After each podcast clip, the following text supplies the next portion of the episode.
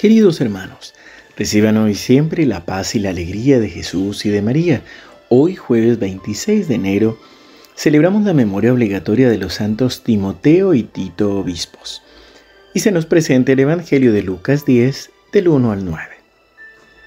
El Señor designó a otros setenta y dos y los envió de dos en dos para que lo precedieran en todas las ciudades y sitios a donde él debía ir. Y les dijo, la cosecha es abundante, pero los trabajadores son pocos. Rueguen al dueño de los sembrados que envíe trabajadores para la cosecha. Vayan, yo los envío como ovejas en medio de lobos. No lleven dinero, ni alforja, ni calzado, y no se detengan a saludar a nadie por el camino. Al entrar en una casa, digan primero, que descienda la paz sobre esta casa. Y si hay alguien allí digno de recibirla, esa paz reposará sobre él. De lo contrario volverá a ustedes. Permanezcan en esa misma casa, comiendo y bebiendo de lo que haya, porque el que trabaja merece su salario. No vayan de casa en casa. En las ciudades donde entren y sean recibidos, coman lo que les sirvan, curen a sus enfermos y digan a la gente, el reino de Dios está cerca de ustedes. Palabra del Señor. Gloria a ti, Señor Jesús. Queridos hermanos, esta es una perícopa, es decir, un trozo del Evangelio que nos habla sobre el envío por parte de Jesús a anunciar la buena noticia. Muchas veces pensamos que solamente son los obispos, los sacerdotes o los religiosos los que debemos anunciar el Evangelio. Pero también mm, es necesario comprender que todos nosotros como bautizados tenemos esa autoridad por parte del Señor para evangelizar. Por supuesto, hoy celebramos la memoria de dos obispos de los santos Timoteo y Tito. Episcopo que significa cabeza, que significa líder, que significa el que está allí delante y es un buen momento, un buen día para orar por nuestros obispos, sobre todo pidiéndole al Señor que les conceda la sabiduría para saber guiar a las diócesis, para saber guiar a los sacerdotes y a toda la grey encomendada a ellos.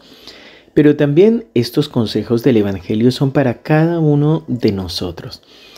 Por supuesto, tenemos nuestro camino, tenemos nuestro camino personal, nuestra vida, nuestras luchas personales, nuestra historia, también seguramente con nuestras familias y con las personas que están cerca de nosotros. Pero recuerda que tú y yo somos mensajeros de la paz de Dios.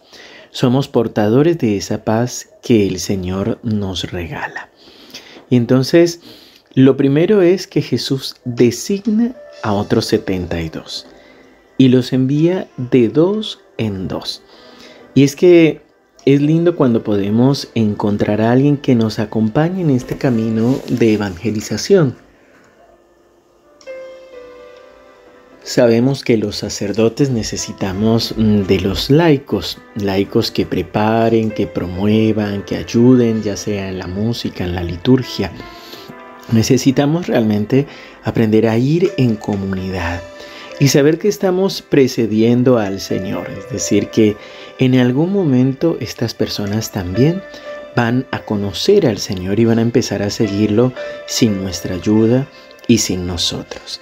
Jesús también nos anima a pedir al dueño de la mies, a Dios Padre, que nos envíe obreros, que envíe personas comprometidas, santos sacerdotes, diáconos permanentes, enviar religiosas, religiosos, laicos, matrimonios, familias que se comprometan a evangelizar, a servir en el templo, a servir en la iglesia.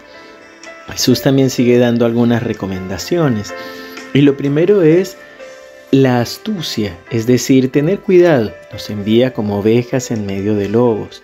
Luego nos habla de la confianza, ni dinero, ni alforja, ni calzado.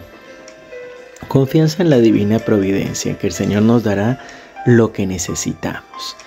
Como yo decía, somos también mensajeros de la paz, que descienda la paz sobre esta casa.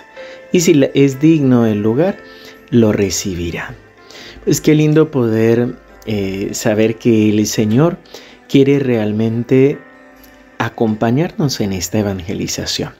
Y Él mismo nos dice, curen a sus enfermos y digan a la gente, el reino de Dios está cerca de ustedes.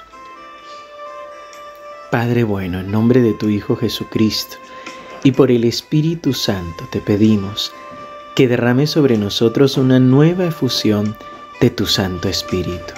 Ven y renueva en nosotros la vocación, el llamado y la fortaleza para evangelizar. Señor, aquí está nuestra voz, están nuestras manos, están nuestros pies para ir en tu nombre y evangelizar en tu nombre.